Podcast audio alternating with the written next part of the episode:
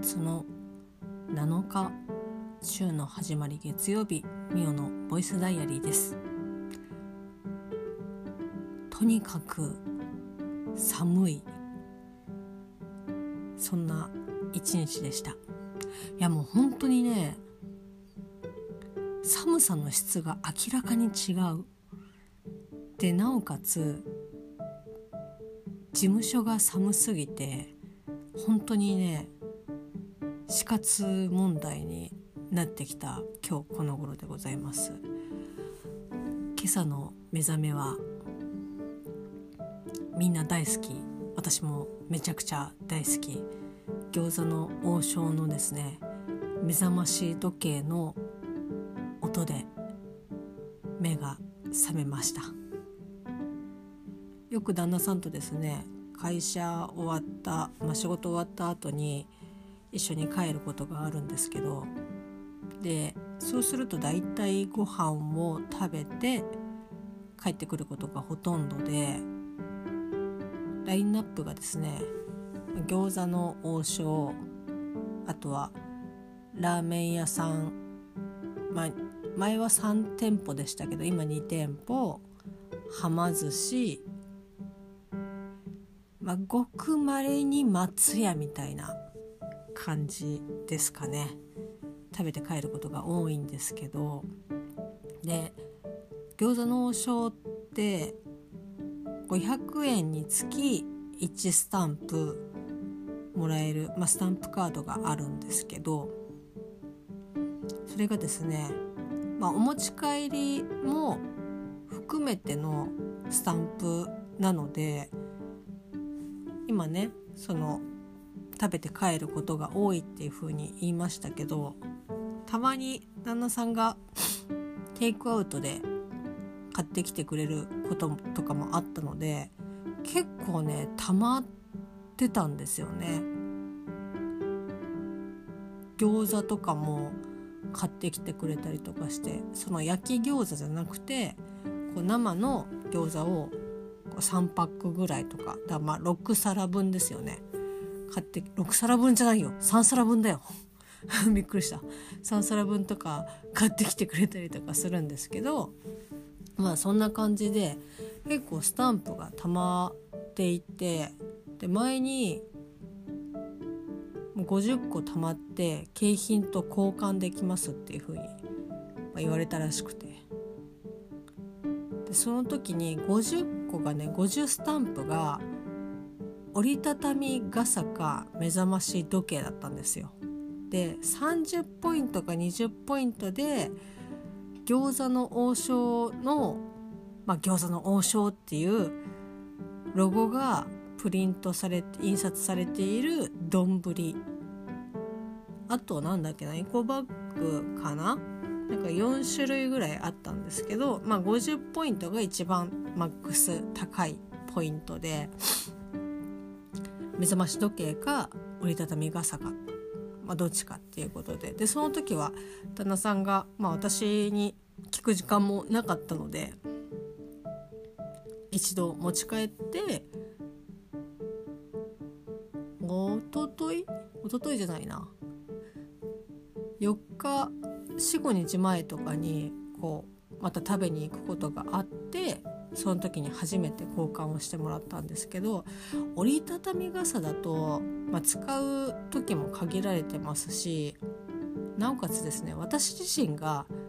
傘を持たないんですよね。本当に。これ結構言ってるんですけど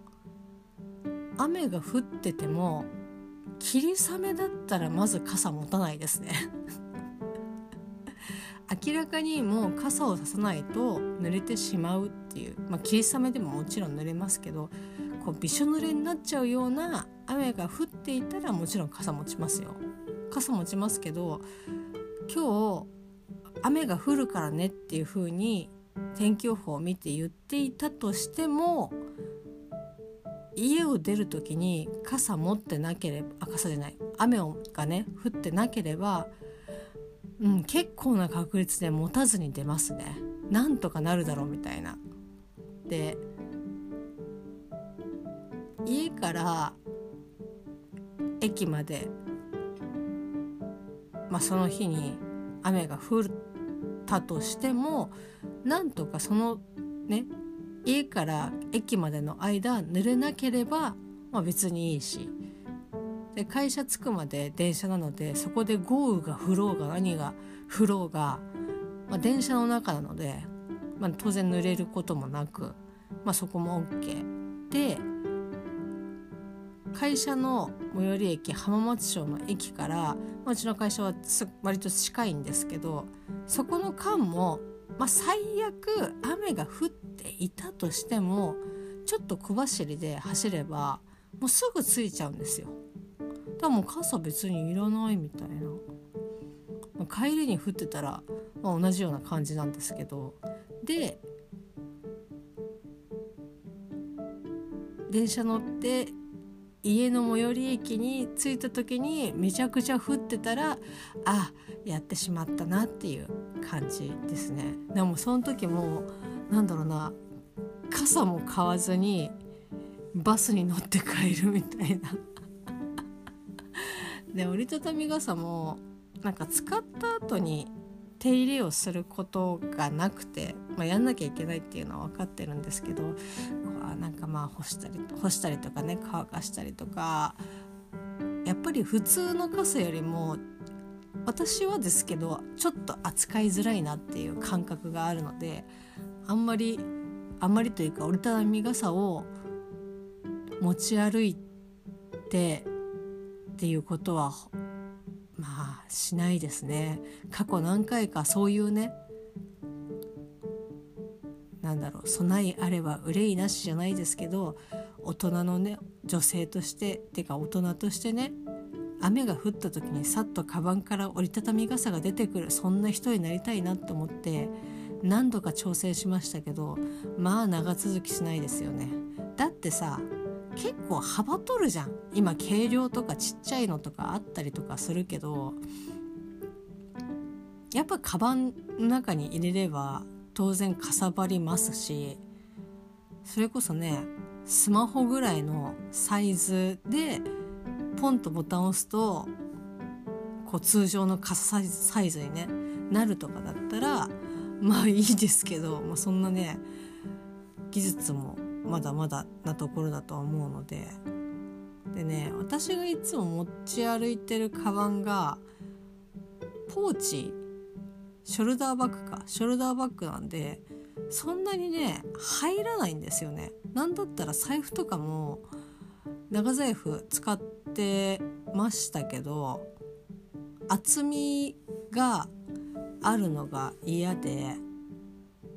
結局友人からもらった何て言うんだろうなカード入れっていうかもう本当に薄いこ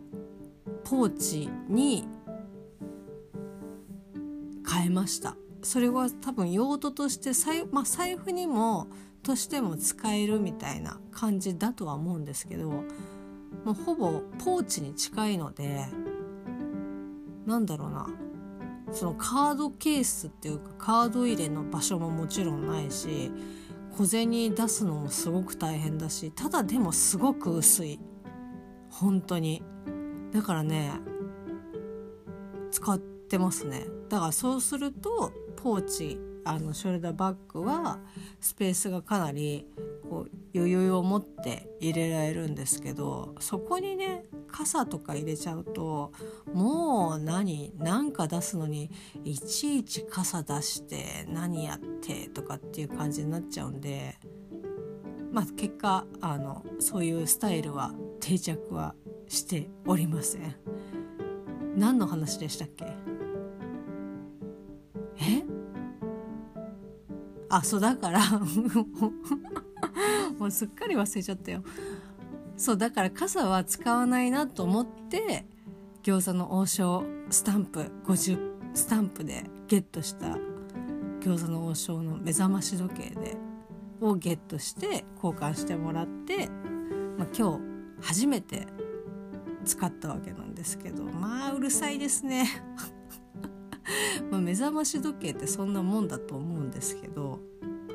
何て言うんだろうな。携帯のアラーム音とはまた違ううるささ。そしてこうなんだろうな。もう起きなきゃいけないっていうこうすごくねグイグイ来る感じ。もう遠慮がない。で使ったんですけど結構うるさかったです。なんかあの生餃子の CM わかんない。これね関東の方で餃子の王将の CM が流れてない多分流れてないと思うんですけど流れてないのでなんかこう今一つピンときてないんですけどあこういう CM があるんだなみたいな感じ。すごいね。1分弱ぐらいの音声というか音楽なんですけど、まあ、CM なんですけど、まあ、それで毎朝目をこれから覚ますという感じですかね。あとね目覚まし時計をもうほんとトンとねそのそれこそスマホがあれば目覚まし時計というかアラームつけられるんで目覚まし時計なるものを枕元に置いたのがすごい久しぶりでなんだろうな秒針がうるさいんですよね。カチッカチッカチッカチッカチッっていう。こんな早かったかな1秒って。もうこれぐらいか。そうね秒針が意外とうるさいなと思って。うるさいというかもう寝る時音もなでうちの近所は住宅街なんでそういうね車の音とかもしないですし誰かこうわーって騒いだりとかする人とかもいないんでほんと静かなんですよ。なんだったらこの撮ってる声がもしかしたら周り近所からうるさいなっていう風に思われてるかもしれないですけどすごい静かなんですよ寝る時。だからやたらね響く秒針の音が。で一回気にし始めたらなんかもうずっともうそこに集中しちゃってあ結構うるさいなって思いながらそんなあのただでもねやっぱね嬉しいですけどね。ちょっと丼と悩んだんですけどで丼は20、まあ、30ポイントだったかな。だからでその1枚のスタンプが50マックス50なんですよ。だからまたあとえっ、とこれだから10ポイントあそう考えると別にもう10ポイント待てばよかったな。丼ね1個だとあれだから2個ね欲しいんですけどそうだな10ポイントだったら別にそんなに苦ではなかったのかな。今更後悔。あそんな感じで目覚まし時計餃子の王将の目覚まし時計で目を覚まして。一日をスタートしたわけなんですけど今日はお店の方で使っているパソコンのメールの設定に行ったんですけどなんかね全然つながらなくてつながらないというかアウトルックまあ、Windows なのでアウトルックをメインで使ってるんですけどアウトルックは入ってるんだけどその使いたいメールアドレスを入力してもなんか問題が発生しましたって言って弾かれちゃって全然こう設定できなくて。でうちの会社でそういうパソコン周りのことをまあ、やっていただいている会社さんがいるんですけど何かあるとねこれどういうふうにすればいいんですかっていうふうに聞くと教えてくれるんですけどまああのできないから本社に連絡して本社がねそのメールアドレス自体アカウント自体の設定をしてるんでまあ聞いていろいろやって結果できずでその業者さんに確認をしてもらって直接ね話はいいんですけど、まあ、お会いしたことないわけでもないのでただやっぱ普段本社のね上司の方がその業者さんと一緒に話してる時間の方が圧倒的に長いですし機会も多いので、まあ、ちょっと申し訳ないですけど代わりに事情を説明してもらって聞いたんですけど返ってきた答えが「いやできるはずだ」と。いやもうね分かるんだけど多分こっちが間違っているとかねなんかこうやり方が違ってたとかっていう可能性は大いにあるまあうーん8割9割はあるかもしれないけどなんだろうなわ分かんないしできてないから連絡をしているのであってなんかもうその回いやできてたら言っとらんわみたいな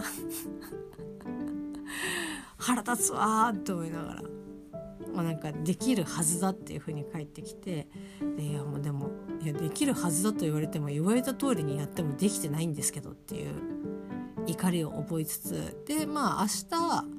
まあ、その方業者さんが本社の方に入られるので、まあ、直接話をねしながらちょっと設定をもう一回トライしようかなっていうふうに